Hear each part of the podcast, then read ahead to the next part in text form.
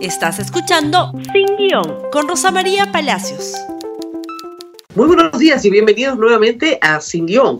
Y hoy día vamos a hablar de los destructores. Y no, no es una banda delincuencial de la que estamos hablando. Tampoco estamos hablando del Ejecutivo, con el cual tenemos bastante que decir cada día. Esta vez nos vamos a dedicar al Congreso. Como ustedes saben, durante el año 2018, durante el año 2019, se discutió muchísimo y también durante el año 2020 se discutió muchísimo sobre la necesidad de tener una reforma política en el Perú. En diciembre, ¿no es cierto?, del año 2018, fuimos a votar en un referéndum varias reformas constitucionales y legales.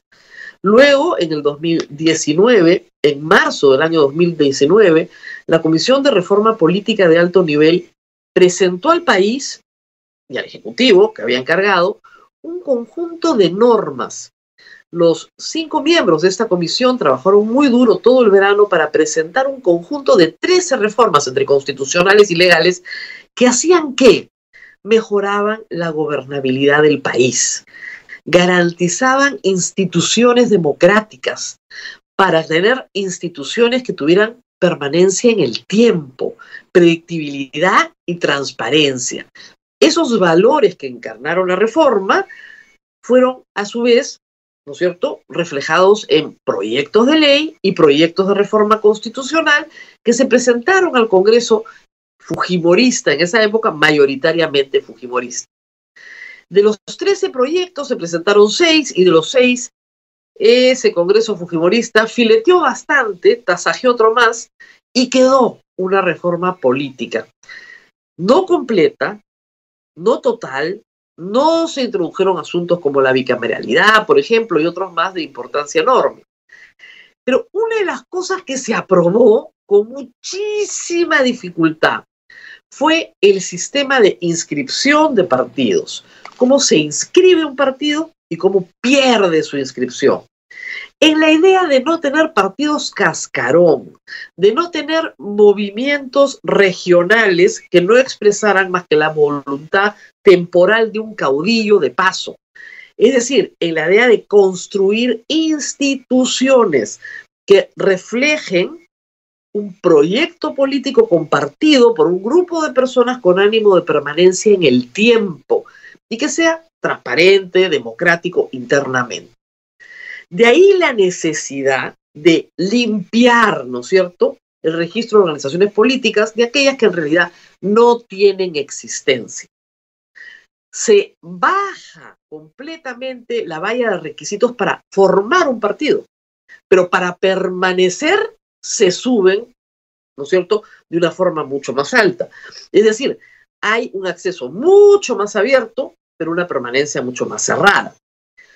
Aplicando estas normas, en estas elecciones que acabamos de pasar, el registro de organizaciones políticas de nivel nacional ha quedado reducido a nueve partidos. Eso es todo lo que hay. Y está bien. Esas normas se aplicaron por primera vez en esta elección. El Congreso anterior decidió que no hubieran primarias, que no hubieran primarias por razones de pandemia. ¿Ok? Muy bien, no hubieron primarias. Error grave. Pero se dijo, no se preocupen, para el 2022 vamos a tener primarias para las regionales y las municipales. ¿Por qué son importantes las primarias? Porque también son un mecanismo por el cual se pierde la inscripción si no sacas un determinado porcentaje de participación popular en esas primarias. ¿Y por qué? Porque no eres representativo, pues. Porque lo único que haces es fraccionar el voto y no eres representativo. Nos quedamos sin primarias. Muy bien. Iban a ser en octubre del año 20, no hubieron primarias y fuimos con las mismas listas, en teoría un militante, un voto, con participación democrática interna, pero sin paso. Las primarias abiertas, simultáneas y obligatorias.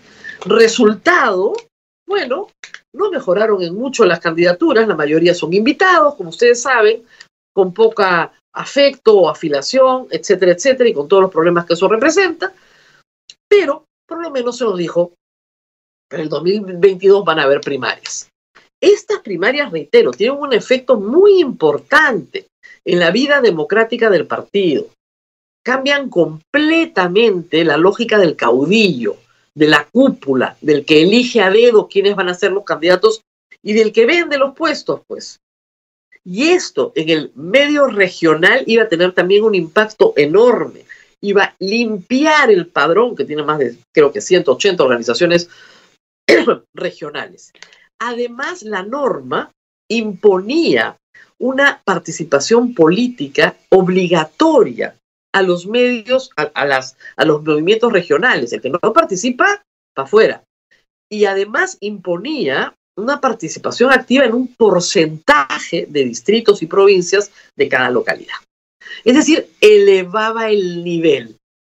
Y claro, a los congresistas de la República, todo lo que signifique elevar el nivel les parece atroz. Ya habíamos advertido que se tiraban las primarias más o menos de todas maneras, pero no es lo único que han modificado ayer en la Comisión de Constitución del Congreso, donde siete bancadas se traen abajo otra vez la reforma política. ¿Qué han señalado? Varias cosas. La República tiene todo el informe. Wilber Wakasi lo tiene acá y se lo voy a leer rápidamente.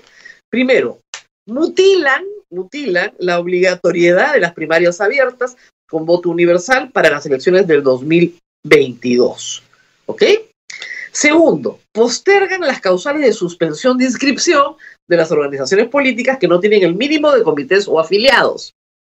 Porque tienes que tener vida real, tienes que tener afiliados, tienes que tener comités. Se piden hoy 25 mil afiliados para que seas un partido, no 25 amigos. Muy bien. Tres, suspenden la obligatoriedad de los partidos de participar en un mínimo de 15 regiones, los partidos nacionales, 98 provincias y 615 distritos en las elecciones del 2022 para mantener su inscripción. Ya participas de lo que quieras y mantienes tu inscripción igual. Cuatro, suspenden la obligatoriedad de los movimientos regionales de participar al menos en dos tercios de las provincias y dos tercios de los distritos de la región. Si son regionales, ¿no es cierto? No solamente postulan al gobernador, ¿no? Muy bien. Cinco, ampliar el plazo para la afiliación a un partido político hasta el 5 de enero del 2022. El plazo actual era el 3 de octubre de este año. Estábamos a la vuelta de la esquina. Todos los que querían participar tenían que inscribirse antes del 3 de octubre. Ah, no, no, no, no. Lo pateamos para enero. Total, total son combis, ¿no? Entonces tienes que tener tiempo para treparte a la combi. 6. Amplían por un mes el plazo para modificar las normas electorales. Y 7. Modifican el artículo 36 de la Ley Orgánica de Partidos Políticos para que el Jurado Nacional de Elecciones ya no pueda suspender los la partida registrada de los partidos que no pagan sus multas. O sea, ya no hay sanción para los que no pagan las multas. Comodazo, ¿no? Siete partidos de los nueve del Congreso, por supuesto, a favor. ¿Por qué? porque les conviene. ¿Nos conviene a todos los peruanos? No, no nos conviene para nada. Pero quieren postergar las normas por la pandemia, dicen, ¿no? Por la pandemia. Hemos ido a votar en dos vueltas. ¿Cuál pandemia? Lo que no quieren, ¿no es cierto?, es perder sus bases regionales, sus aliados regionales, o lo que tengan en las regiones, que también tienen que ordenarse como se han ordenado los partidos políticos nacionales. Otorongo no come otorongo. Y lo que pasa es que hay dos clases de otorongo, como hemos visto claramente, ¿no? El otorongo que tiene visión de futuro, que quiere ser gobernador, que quiere ser alcalde, que tal vez crea que hay una vida política después de ser parlamentario, regresar al parlamento, modificar las normas constitucionales para reelegirse, en fin, aspiraciones de largo plazo. Y el otorongo que cree que se sacó la tinca y que la virgencita solo se aparece una vez y ahora es cuando, y o ahora o nunca, y ese se aferra al puesto como a la vida. Ese es el problema. Y esos son la mayoría de los congresistas que tenemos. Así que la contrarreforma a todo trapo. ¿Quién la lidera? La señora Patricia Juárez del Fujimorismo, por supuesto, que siempre se opusieron a toda reforma política, porque esto implica perder, de alguna manera, sus cuotas de poder. Pero así estamos, con grandes dificultades para mantener reformas importantísimas. Olvídense de la Asamblea Constituyente, no va a haber ninguna Asamblea Constituyente. Esto importa, porque esta es la forma en la que elegimos a nuestras autoridades. Y como parece lejano y como parece confuso, pues no le damos la importancia de vida cuando es fundamental. Si se hubieran, les dejo esta inquietud, congresistas, si se hubiera aplicado las normas de la reforma en las elecciones de enero del 2020, que no se aplicaron, no se aplicó la suspensión ¿no es cierto?, de la inscripción o la pérdida de la inscripción cuando no pasabas la valla electoral, si se hubiera aplicado esa norma que ya estaba aprobada, la pérdida de la inscripción por no pasar la valla electoral, si se hubiera aplicado en enero del 2020 esa norma, Perú posible no hubiera postulado. Pedro Castillo no sería presidente. Por lo menos no con Perú Libre porque no hubiera tenido inscripción. Eso es lo que pasa cuando dilatas la aplicación de las normas. Muy bien, esto es todo por hoy. Espero que les haya gustado el programa. Compártenlo por favor en Facebook, Twitter, Instagram y YouTube y nos vemos nuevamente el día de mañana. Hasta pronto. Gracias por escuchar Sin Guión con Rosa María Palacios. Suscríbete para que disfrutes más contenidos.